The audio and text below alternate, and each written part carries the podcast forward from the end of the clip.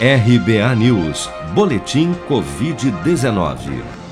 O balanço oficial do Ministério da Saúde, divulgado na noite desta terça-feira, 12 de janeiro, aponta que no Brasil, 8.195.637 pessoas já foram infectadas pelo novo coronavírus, sendo que deste total, 204.690 morreram por complicações decorrentes da infecção desde o início da pandemia.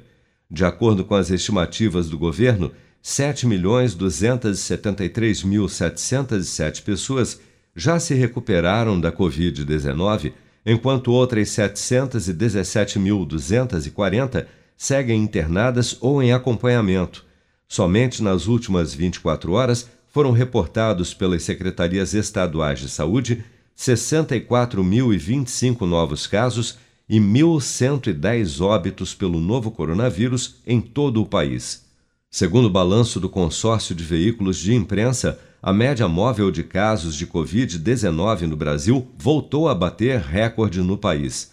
Ainda de acordo com o levantamento, 14 estados apresentaram alta no número de óbitos pelo novo coronavírus. São eles Paraná, Minas Gerais, Rio de Janeiro, São Paulo, Goiás, Mato Grosso, Amazonas, Amapá, Rondônia, Roraima, Tocantins, Ceará, Pernambuco e Sergipe. Apesar da aceleração da pandemia, o presidente Jair Bolsonaro, em cerimônia ocorrida nesta terça-feira, 12 de janeiro, em comemoração aos 160 anos da Caixa Econômica Federal, voltou a pedir que governadores e prefeitos não adotem novas medidas restritivas de circulação de pessoas. Vamos ouvir. Devemos estar a nossa economia fora da UTI, como outros países ainda mantêm até hoje, e peço a Deus que ilumine governadores e prefeitos, para que não fechem tudo. Essa não é a política correta. Vida e economia andam de braços dados.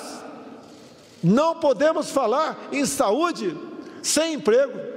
De acordo com o economista brasileiro e professor associado da Universidade do Texas, nos Estados Unidos, Marcelo Paixão, é preciso entender que a pandemia é uma situação emergencial e que não há como pensar em economia sem antes pensar na saúde dos seres humanos. A saúde é parte da economia, assim como, obviamente, a economia é parte da saúde, porque dependendo de como o país se encontre economicamente, obviamente, nós teremos padrões de saúde é, é, é, distintos.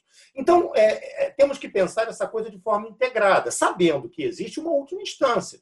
Obviamente, numa situação de epidemia, que tem uma grande possibilidade, um grande potencial de, é, é, é de causar danos às pessoas, levando-as a, inclusive, à morte, nós temos que priorizar alguma coisa nesse momento, porque é uma coisa puramente emergencial.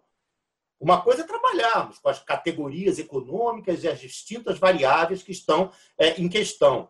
Outra coisa é que nós estamos numa situação hoje que exige que tomemos atitudes imediatas para protegermos a vida das pessoas, que vai, obviamente, afetar a atividade econômica, que já está afetada. Se o Brasil volta a funcionar amanhã, não vai mudar a realidade da economia, porque o Brasil vai ter que importar produtos de países que hoje estão fechados. Até o momento, o governo federal não definiu a data de início da imunização contra a Covid-19 no Brasil.